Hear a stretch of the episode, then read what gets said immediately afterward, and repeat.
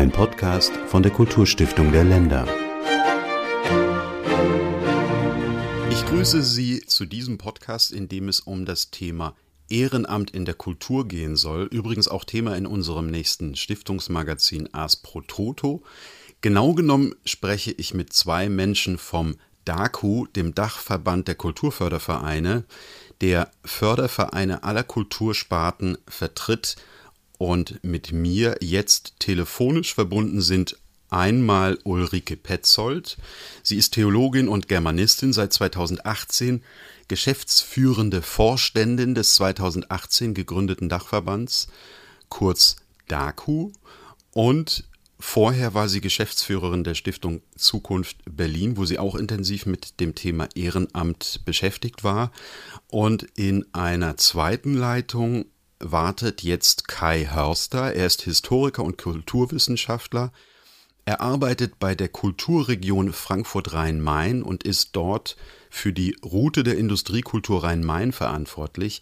Er hat 2013 einen Förderverein gegründet, also er ist seitdem auch ehrenamtlicher erster Vorsitzender der Museumsgesellschaft Gießen, die der Förderverein des Oberhessischen Museums ist.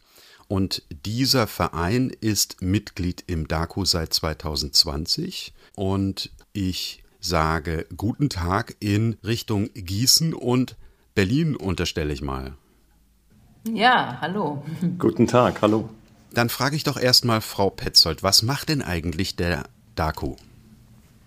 Der DAKU setzt sich, äh, wie Sie auch schon sagten, also spartenübergreifend für die äh, 17.000 äh, Fördervereine und Freundeskreise im Kulturbereich ein. Also sowohl für die Großen als auch für die Kleinen und auch für die Vereine in Stadt und Land und er wurde 2018 als institutionelle Verstetigung des Symposiums der Kulturfördervereine gemeinsam mit Vertreterinnen aus deren Bundesverbänden und weiteren Organisationen gegründet. Und was macht er für diese Fördervereine? Um das so ganz kurz zu sagen, ähm, macht er vor allen Dingen sichtbar, was sie enormes leisten. Das würde ich vielleicht nachher noch gerne ein bisschen ausführen. Äh, denn bisher gab es einfach, also bis 2018, kaum Daten und Fakten. Da ist ja dieser Podcast geeignet für. genau.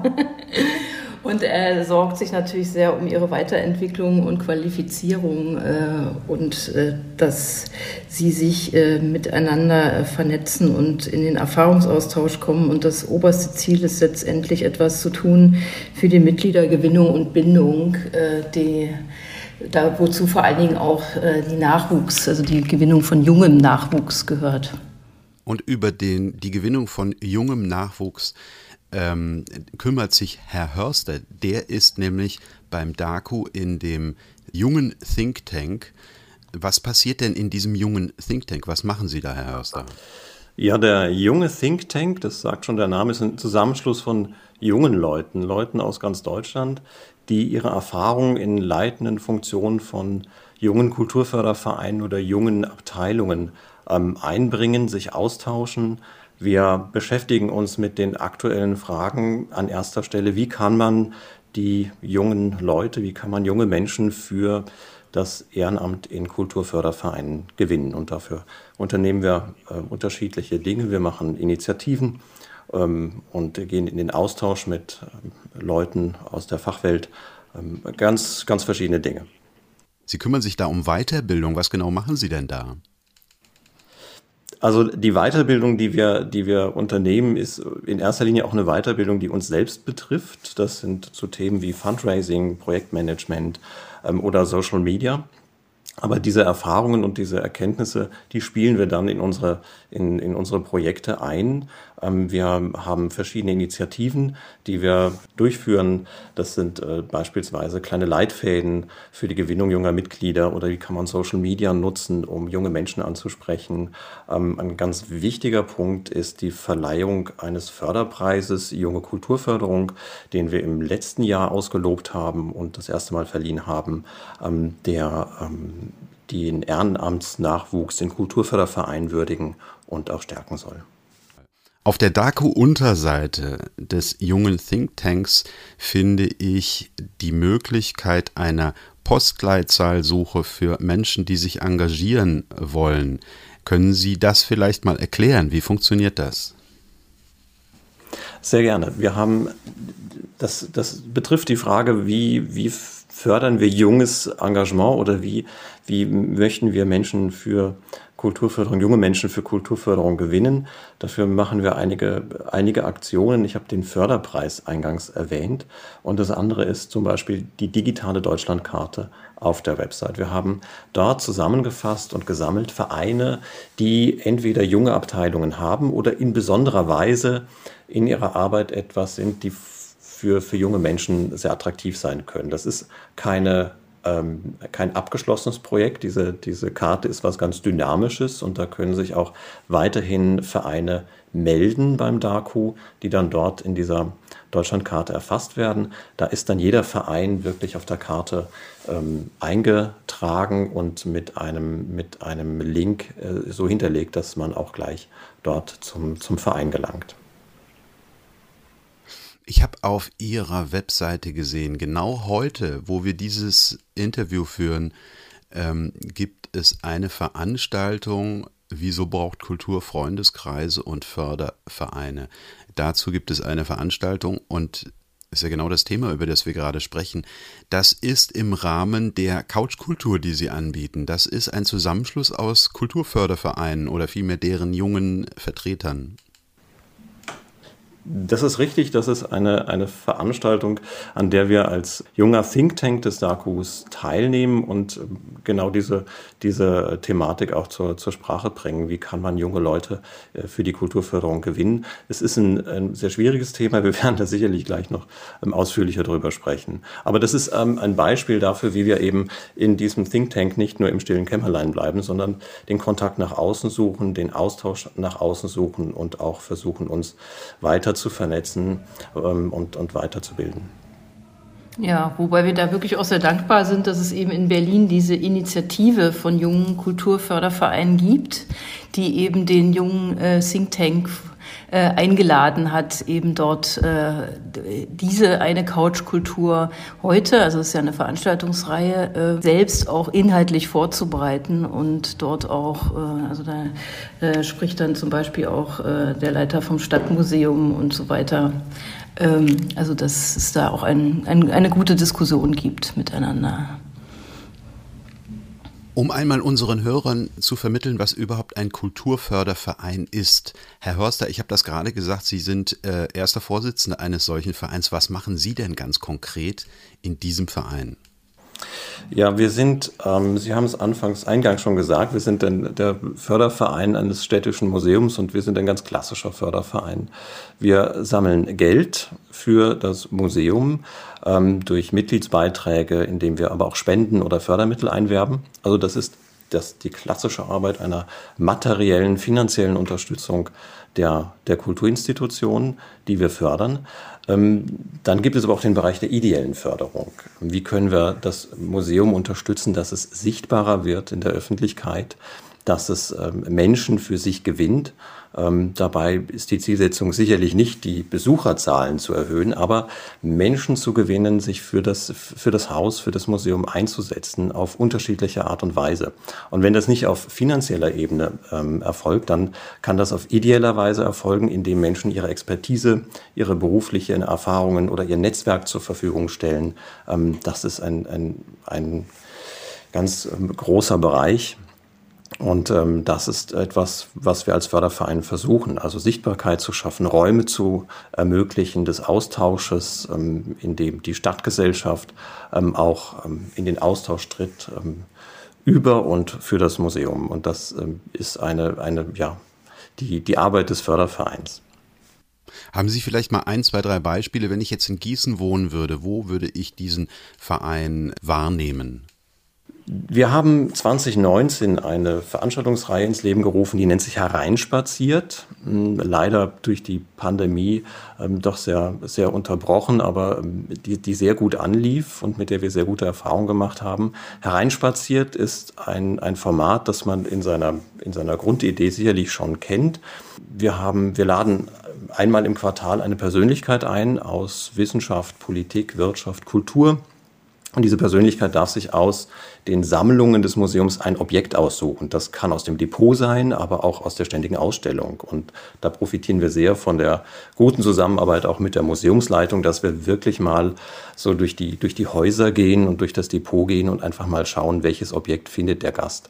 Und ähm, der Gast hat eine persönliche Beziehung zu dem Objekt und an einem Abend, das ist im Rahmen einer Abendveranstaltung, stellt dieser Gast dieses Objekt vor und was für ihn das Besondere dabei ist. Ähm, es gibt auch eine kleine fachliche Einführung zu dem Objekt. Das kann ein Gemälde sein oder ein Kultur- oder kunsthistorischer Gegenstand.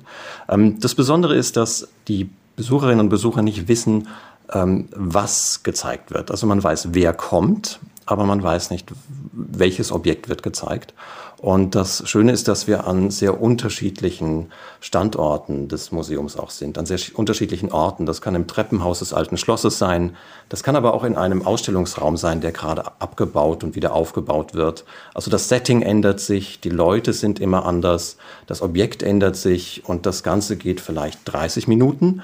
Und wir öffnen sehr früh in die Diskussion mit den Leuten, die dorthin kommen und sich das anschauen. Und das ist eine ganz spannende Sache weil es niedrigschwellig ist, ähm, aber auch ähm, stark partizipative Elemente hat. Und das Besondere ist, ich muss nicht zwei Stunden irgendwie jetzt einen Abendvortrag äh, mir einplanen, sondern ich kann dorthin gehen, eine halbe, dreiviertel Stunde, dann könnte ich wieder gehen. Vielleicht bleibe ich aber auch noch zum Getränkeempfang, der kostenfrei ist und der sich immer anschließt und da auch nochmal Möglichkeiten des Austausches bietet. Ähm, und das ist, das ist etwas, was wir anbieten, was sehr gut ankommt und was wir auch dieses Jahr wieder fortsetzen möchten. Tolle Idee. Also würde ich sofort vorbeikommen, wenn ich nicht äh, 500 Kilometer Anreise hätte. Ähm, Frau Petzold, mich würde mal interessieren, das war jetzt mal ein Beispiel eines Kulturfördervereins. Es gibt ja noch viele andere Aktivitäten, Unterstützungen finanzieller Art. Ähm, können Sie uns vielleicht mal so, so einen Überblick geben, was machen Kulturfördervereine in Deutschland?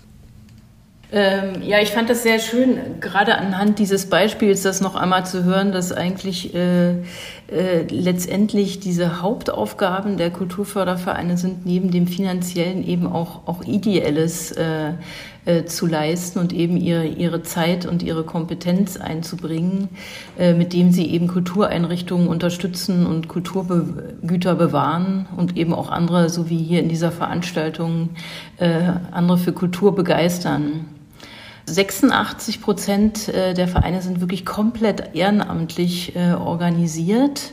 Äh, das heißt, also nur einige wenige haben eben Geschäftsstellen mit festangestellten MitarbeiterInnen. Und sie sind eben unterwegs, sowohl eben bei einem Theater, einem Museum, einer Bibliothek, einer Dorfkirche, bei Kammer- oder Popmusik. Ähm, überall unterstützen sie eben dieses kulturelle Geschehen und stärken damit auch teilweise wirklich so das Zusammenleben vor Ort oder das demokratische Zusammenleben. Äh, vielleicht bringe ich mal noch ein paar mehr konkretere Beispiele, äh, dass man sich das noch ein bisschen besser vorstellen kann. Also bei dem finanziellen zum Beispiel ist es ja so, dass sechs bis zehn Prozent, also wirklich mehr als äh, 100.000 äh, Euro an ihre Kulturinstitutionen fördern. Und manche haben sogar wirklich ähm, Beiträge von mehreren Millionen. Das ist oftmals auch gerade im Bereich der Museen der bildenden Kunst der Fall oder auch wenn, wenn ein Theater saniert wird oder Bauwerke äh, wie Kirchen und Gutshäuser, äh, da werden ja wirklich, äh, sind ja Millionenbeträge äh, im Umlauf die da gestemmt werden von den Kulturfördervereinen. Sie helfen aber eben auch mit, mit kleineren Beträgen beim, bei der Ergänzung und dem Erhalt von Bibliotheksbeständen äh, oder helfen so kleine Bühnenbilder oder äh, Opern, also Produktionen, äh, Konzerte finanziell zu unterstützen. Und was auch ein nicht unwichtiger Bereich ist zunehmend, ist, dass sie auch helfen, finanziell Aktivitäten äh, zu stützen, die zur kulturellen Bildung äh, beitragen. Also mancher Kulturförderverein finanziert zum Beispiel auch eine Stelle von einem Musik- oder Theaterpädagogen, äh, was ja wirklich auch gerade jetzt in diesen Zeiten zunehmend immer mehr an Bedeutung gewinnt. Sie haben gerade gesagt, es gibt 17.000 Vereine in Deutschland, die all diesen unterschiedlichen Tätigkeiten nachgehen. Wie entwickeln sich denn diese Zahlen? Also liegt das sozusagen noch im Trend, sich in einen Kulturförderverein zu engagieren? Ja, ja, auf jeden Fall. Also wir können sehen, dass eigentlich in fast allen Ländern Deutschlands äh, der Trend nach wie vor aufwärts geht, also auf jeden Fall nicht rückläufig ist. Es gab eine enorme Zahl an Neugründungen seit 1990. Also so, dass man sagen kann, also zu Ende des 20. Jahrhunderts gab es einen regelrechten Boom. Das ist jetzt auch nicht weiter erstaunlich, weil natürlich Ostdeutschland äh, vorher gar keine Kulturfördervereine hatte und sich dort eben gleich nach der Wende, ähm, also über ein Drittel der Vereine äh, gegründet haben. Es ist so, wenn wir uns mal die Verteilung angucken, ist äh, ein Drittel äh, ist auf dem Land zu Hause, zwei Drittel in der Stadt. Und die meisten Kulturfördervereine fördern den Bereich Musik, Tanz und Theater wobei eben auch stark äh, der Bereich Baukultur, Denkmalpflege, den ich eben auch schon erwähnt habe, äh, vertreten ist, gerade auch so in diesen Flächenländern, die eben viele, viele Gutshäuser und so weiter haben. Äh, wir haben das ja auch gerade in Mecklenburg-Vorpommern und in Brandenburg äh, gab es ja unglaublich viele Kult äh, Fördervereine für die Kirchen nach 1990, die sich da gegründet haben. Aber äh, es gibt eben auch viele so im Bereich Brauchtums- und Heimatpflege, die also äh, da den Kulturbereich wirklich fördern, äh, bis hin zu, äh, zu Narrenzünften äh, in Baden-Württemberg, äh, die gefördert werden. Und ganz, ganz wichtig ist eben wirklich auch der Bereich äh, schriftliches Kulturgut, die Bibliotheken, äh, die in Stadt und Land ja sehr viel auch tun für das äh, Leben vor Ort. Wenn man sich das mal auf der Zunge zergehen lässt, dieser Trend, den Sie gerade geschildert haben, da fällt ja genau der Verein von Herrn Hörster rein. 2013 gegründet. Sie waren damals Gründungsmitglied, Herr Hörster, haben sozusagen irgendeine Idee gehabt, dass so etwas geschehen muss. Jetzt würde mich interessieren, was war denn die Motivation? Wie, wie sind Sie damals darauf gekommen, so einen Verein zu gründen? Die Motivation war sicherlich, dass es noch keinen Förderverein gab, das Museum aber schon sehr lange. Ähm, und wir waren zwölf, doch zwölf Personen und hatten alle in irgendeiner Form eine Verbindung zum Museum. Die meisten waren unter 30 und hatten irgendwann mal ein Praktikum gemacht dort oder vielleicht irgendwie im Studium dort mal auch gearbeitet. Also es gab eine starke emotionale Bindung an das Museum, also wirklich auch verbunden mit einem Ideal. Und ich glaube, das ist ganz wichtig, dass wir, wenn wir von Kulturfördervereinen sprechen, dass wir das auch ähm, ja, uns vergegenwärtigen. Ich, ich engagiere mich in einem Verein oder ich, ich ähm, organisiere einen Verein, aber letztendlich geht es ja um das Bekenntnis zur der Institution oder der, der Initiative oder der Aktion, die ich unterstützen möchte. Ähm, das, ist, das ist die Motivation dahinter. Ähm, und da ist, das, da ist der Verein das eben das Instrument, der Raum, das Vehikel, um genau mein Engagement für die Institution ähm, dann auch durchführen zu können oder wirklich leben zu können. Aber die Motivation war tatsächlich, ja, ich sag mal, vielleicht etwas theatralisch, die Hingabe zum, zum, zum Museum, die Liebe zum Museum. Ja, das ist was, was wir auch sehr, sehr oft bei anderen Fördervereinen hören, äh, wie bei den Theaterbegeisterten oder oder, dass das letztendlich erstmal die, die Motivation ist. Und dann gibt's natürlich ganz verschiedene ähm, Ausprägungen dessen. Also es gibt dann auch Vereinsmitglieder, die wirklich einerseits einfach nur ihren Mitgliedsbeitrag zahlen. Aber es gibt eben, wie vorhin auch äh, Kai Hörster erwähnt hat, äh, Vereine, die ein großes Potenzial haben, weil sich die, die äh, Vereinsmitglieder eben auch ideell mit einbringen, mit ihren beruflichen Kompetenzen oftmals auch, also zum Beispiel der, der Marketingchef, der eben was zur mit zur Publikumsgewinnung beiträgt oder der, der Bauherr, der eben auch mal auf die Baupläne guckt, wenn ein äh, Theater gerade umgebaut werden soll.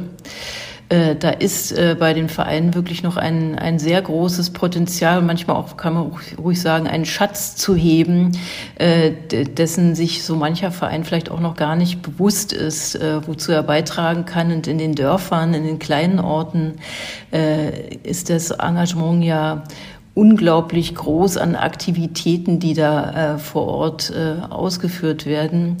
Und wir haben in Stadt und Land auch sowohl Vereine, die, die 20 Mitglieder haben, bis hin zu äh, Vereinen, die in, in, einem Freilichtmuseum vielleicht äh, oder in einem Museum der bildenden Kunst ja, äh, über 13.000 äh, Mitglieder haben. Und das ist dann immer unterschiedlich ausgeprägt, wer da tatsächlich dann auch sich über das Finanzielle hinaus aktiv einbringt. Da kann ich vielleicht noch kurz anknüpfen. Es ist etwas, ähm, wenn ich aus, aus der Erfahrung meines Vereins noch, noch äh, sprechen soll, ist es einfach interessant, dass wir hier in einer Universitätsstadt sind mit 90.000 ähm, Einwohnern knapp ähm, und dass in dem Verein oder in unserem Verein sich die, die meisten auch wirklich persönlich kennen. Also der Verein und auch diese, das, was wir als Mitgliederversammlung bezeichnen, das ist nichts Isoliertes, sondern das ist etwas, ähm, das auch außerhalb dieser Mitgliederversammlung irgendwie funktioniert, weil die Menschen sich aus beruflichen oder privaten Kontexten kennen und äh, vielleicht auch noch in anderen Vereinen sind oder sich auf anderen Ebenen ähm, noch einmal begegnen. Und ich, ich, glaube, das ist ganz wichtig, weil das auch eine wichtige Dynamik schafft, auch eine soziale Dynamik und einen Motor auch darstellt für den, für den Verein. Ähm, wir machen auch die Beobachtung, dass einige Leute, die gar nicht mehr in der Stadt oder in der Region wohnen, zum Teil in Berlin oder in Zürich oder, ähm, oder im Süddeutschen, dass diese Mitglieder trotzdem noch Mitglieder bleiben, weil es irgendwie nochmal eine Verbindung ist an ähm, die alte, an die alte Wirkungsstätte, die alte Heimat oder auch eine Möglichkeit bietet, in Kontakt zu bleiben. Ähm, und das finde ich, finde ich ähm, eine ganz spannende Sache. Jetzt haben Sie meine nächste Frage fast schon äh, beantwortet, nämlich es gibt ja einen Trend, dass gerade junge Menschen nicht mehr so gewillt sind, sich institutionell zu engagieren. Also die engagieren sich lieber in einem Projekt, aber äh, nicht unbedingt gerne dauerhaft und kontinuierlich. Und Sie haben es ja gerade erzählt, dass Sie mit dem Think Tank des DAKU verbinden, dass Sie jungen Nachwuchs gewinnen wollen. Jetzt würde mich mal interessieren, was sind denn, was ist denn das Argument? Also womit kriegt man denn einen jungen Menschen, sich in einem Kulturförderverein zu engagieren?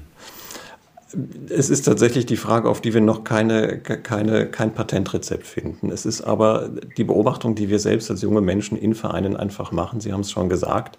Es, es ist zwar das Interesse und der, der Wille zum Engagement ist da, aber eben nicht die Ausdauer oder oder der Wille, das auch wirklich langfristig zu machen. Und es ist ein bisschen, wie man es aus dem Studium kennt oder aus dem Beruf. Es geht um äh, kurzfristige Dinge, um projektbezogene Dinge, die man zeitlich irgendwie abschließen kann. Das ist sicherlich einem Zeitgeist geschuldet. Es ist vielleicht auch ein sehr großes Angebot an Kultur ähm, Veranstaltungen oder an Möglichkeiten der Freizeitgestaltung. Es, ist, es sind sehr viele äh, Dinge. Wir haben erst gestern noch in, in, im jungen Think Tank diese, diese, diese Fragen beantwortet und, und miteinander gesprochen, welche Beobachtungen wir auch da machen. Aber wir glauben, es ist ähm, sicherlich gut, dass ähm, Vereine sich darüber Gedanken machen, wie sie junge Leute ansprechen, ähm, mit welchen auf welchen Wegen, mit welchen Mitteln ähm, kann das Social Media zum Beispiel sein oder können das vielleicht projektbezogene Aktivitäten sein. Letztendlich aber lebt ein Verein tatsächlich durch seine Mitglieder und durch Menschen, die sich langfristig für den Verein entscheiden. Und das ist dann wiederum aber ein, ein, vielleicht eine gesellschaftliche Frage. Ja, vielleicht ist auch, wenn ich äh, da kurz einhaken darf. Äh, deswegen ist dem Daku das ja auch so wichtig. Ähm, es ist wirklich eines unserer äh, Hauptziele, äh, wirklich was für den, äh, auch für den jungen Nachwuchs, natürlich für den Nachwuchs, aber auch für den jungen Nachwuchs zu tun und da auch den jungen Menschen vor allen Dingen auch Gehör zu verschaffen. Denn Kai, du kannst es vielleicht auch noch viel, viel besser formulieren.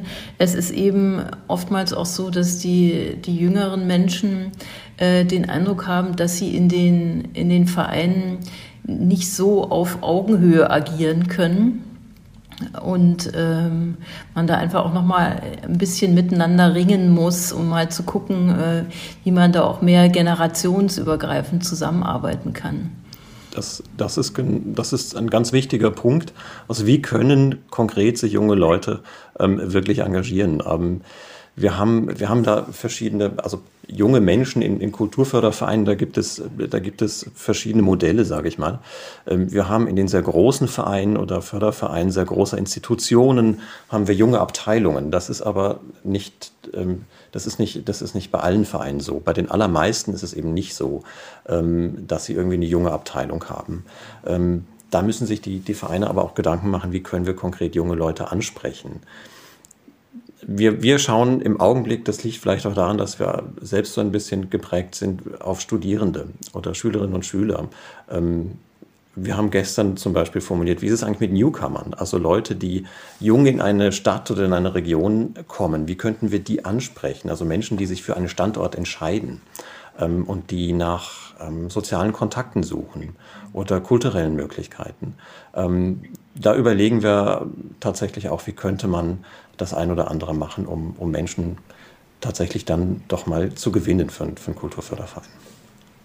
Wir haben eben auch die Erfahrung gemacht bei uns im DAKU in den äh, Weiterbildungen, die wir so äh, organisiert haben und den Austauschtreffen mit den Vereinen, dass es auch sehr hilfreich ist, junge Menschen zu gewinnen, indem man ihnen konkrete äh, Aufgaben überlässt. Also wenn ich jetzt zum Beispiel mal den Bereich Social Media anspreche, äh, wo oftmals bei den ja äh, eher auch älteren Vereinsmitgliedern oder auch egal ob alt oder jung, ähm, äh, vielleicht hier und da nicht die Kompetenz da ist, jetzt äh, mit Facebook, äh, Twitter oder vor allen Dingen auch gerade Instagram äh, aktiv zu werden. Und warum äh, sollte man dann nicht einfach äh, klar in Abstimmung äh, mit dem, mit dem Verein, mit dem Vorstand oder was auch immer, äh, den dann einem jüngeren Menschen äh, diesen Bereich äh, als verantwortlich äh, übergeben, äh, so, weil die Erfahrung lehrt einfach, wenn jemand eine konkrete Aufgabe hat,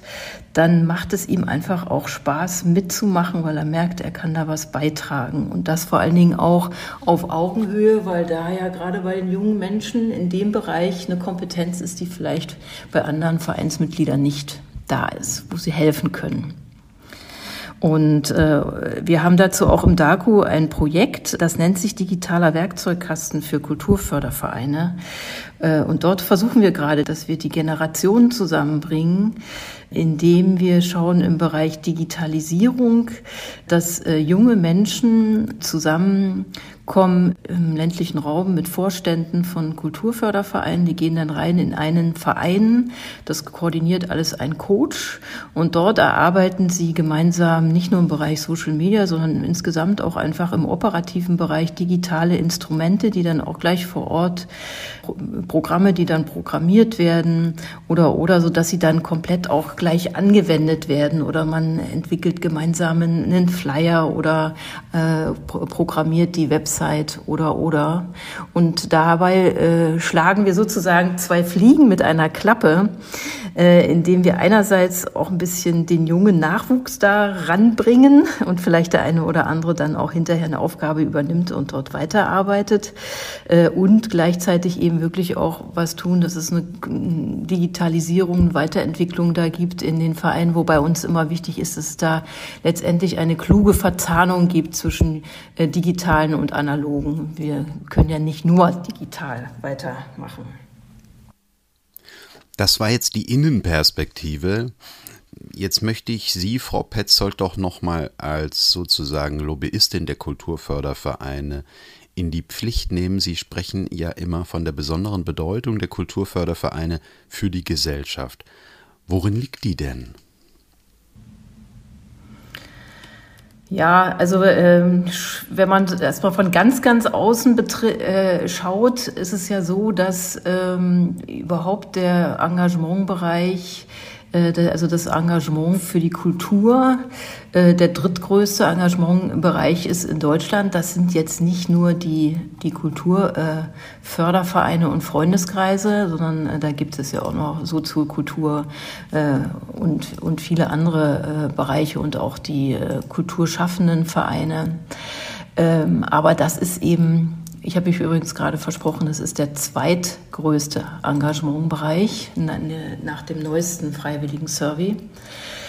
Und da sieht man also schon mal, äh, wie viele Menschen wirklich da, da aktiv sind. Und äh, sie sind eben oftmals wirklich der Fürsprecher für ihre kulturelle Institution. Sprich, äh, ähm, es kommt ja auch manchmal dazu, äh, dass Theater geschlossen werden. Dann gehen die wirklich auf die Barrikaden, sprechen mit der Politik, setzen sich ein für ihre Kulturinstitutionen.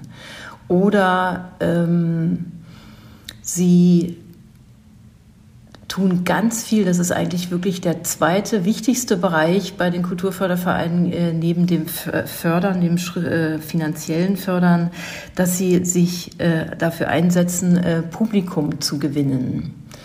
Und das ist gerade jetzt auch nach der Pandemie eine ganz, ganz große Aufgabe äh, der Kulturfördervereine, die Häuser wieder voll zu bekommen.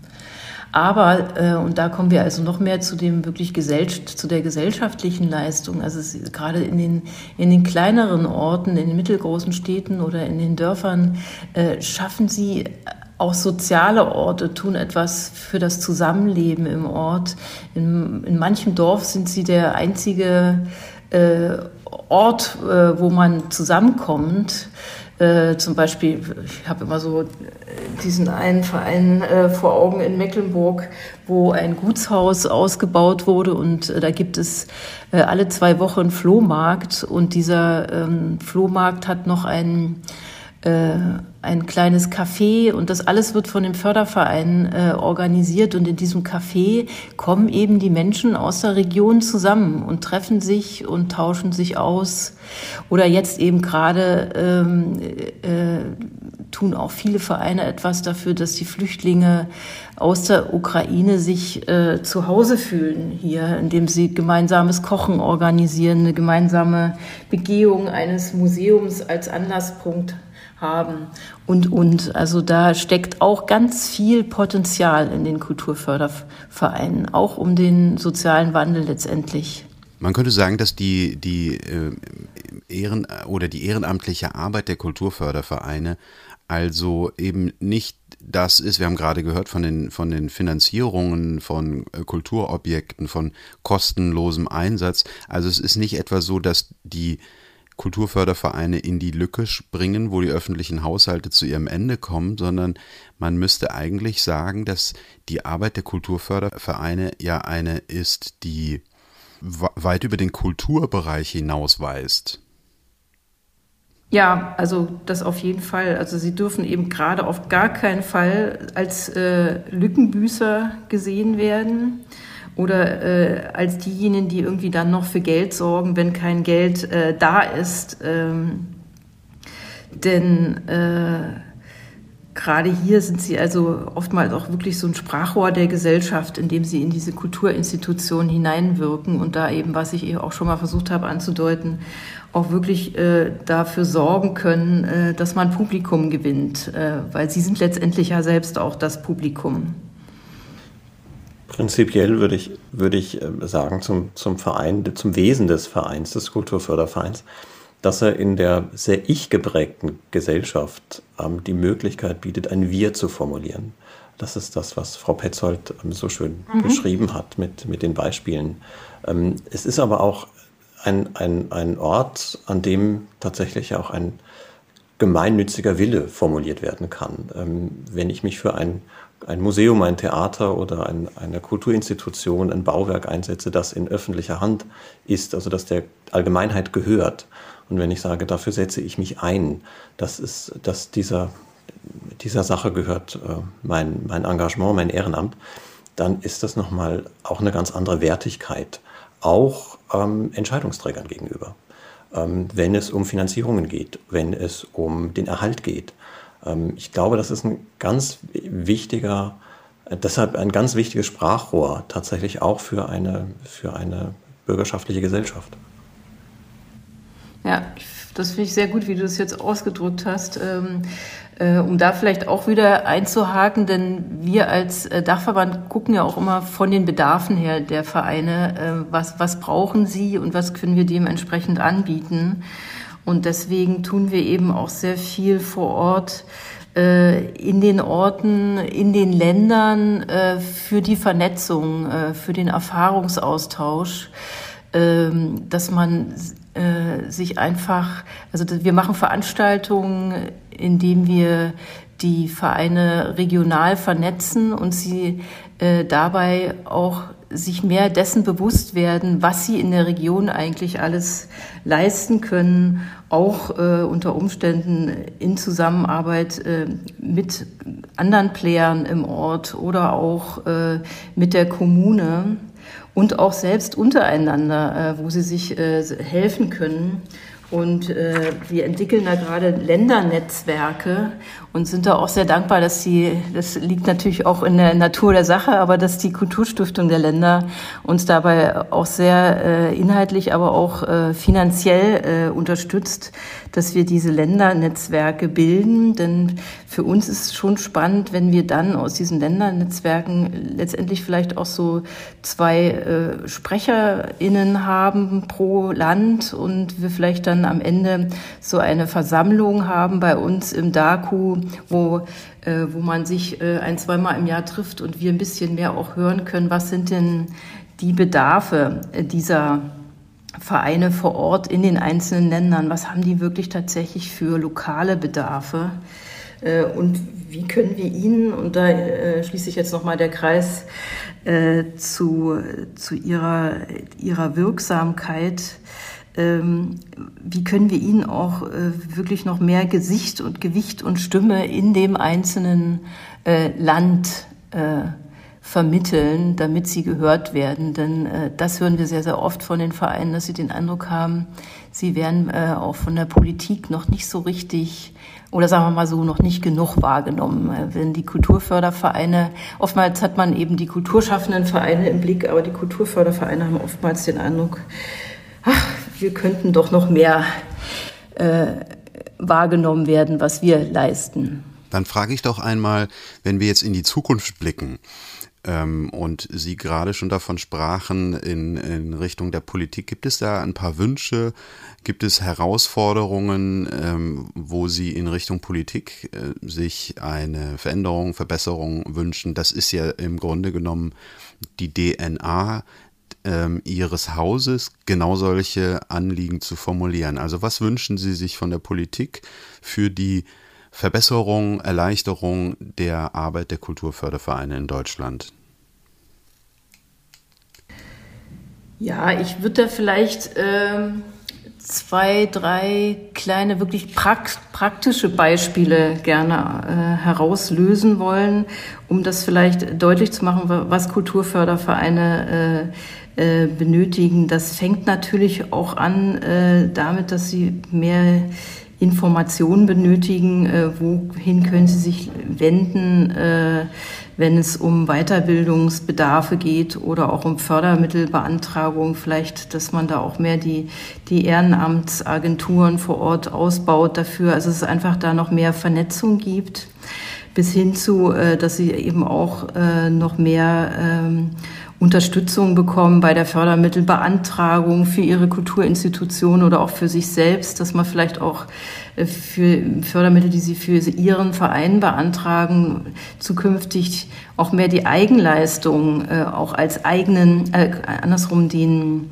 das ehrenamtliche Engagement als Ehrenleistung, Eigenleistung anerkennt Denn oftmals ist ja gerade das Problem, dass sie, ähm, dass sie keine, über keine Mittel verfügen, die sie in so einen Projekthaushalt hineingeben können.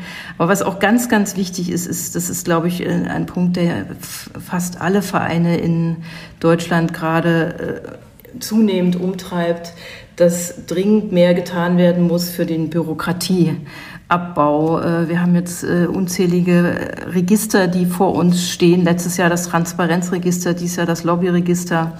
Dann kommt das Zuwendungsempfängerregister. Also da wäre wirklich ganz dringend notwendig, äh, dass es eine digitale Verbindung gibt zwischen den Registern und nicht jeder Verein seine Datensätze in jedes einzelne Register eingeben muss. Weil der Vereinsvorstand dann da sitzen muss, äh, Wochenenden lang und äh, Dokumente ausfüllen.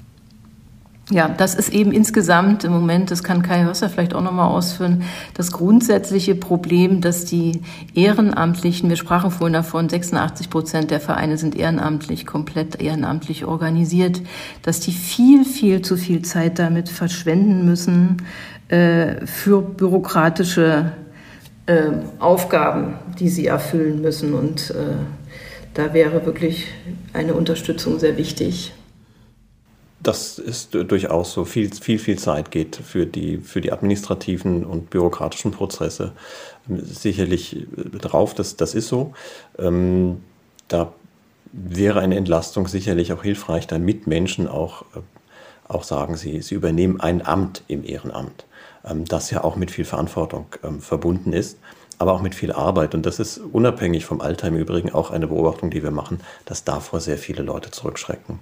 Ähm, ich denke aber, dass viele wichtige Dinge, die gemacht oder die, die, die eingehalten werden müssen, auch, auch, auch wichtig und richtig sind, von der Steuererklärung bis zu anderen Formen der Rechenschaftspflicht.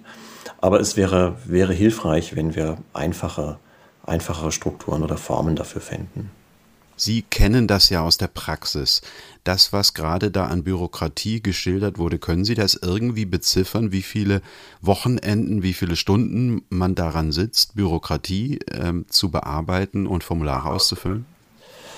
Das ist, das, da fragen Sie jetzt etwas. Wenn ich das, das, da müsste ich jetzt, da müsste ich in die Akten gehen. Nein, aber ich, ein, ein Beispiel, ähm, so ein Wochenende ist einfach weg, wenn Sie sich mit der Steuererklärung beschäftigen müssen. Und damit reicht es ja nicht. Sie müssen ja auch dann die Kassenprüfung äh, muss, muss absolviert werden durch eine unabhängige, unabhängige äh, dritte äh, Person. Also es sind und dann auch Dinge, die Sie nicht einteilen können unbedingt. Ähm, ähm, die sie auch alltäglich ja äh, beschäftigen. Zwischendurch muss man sich ja auch irgendwie um den Verein kümmern und Mitgliederpflege betreiben. Das ist alles sehr schön, das macht auch große Freude.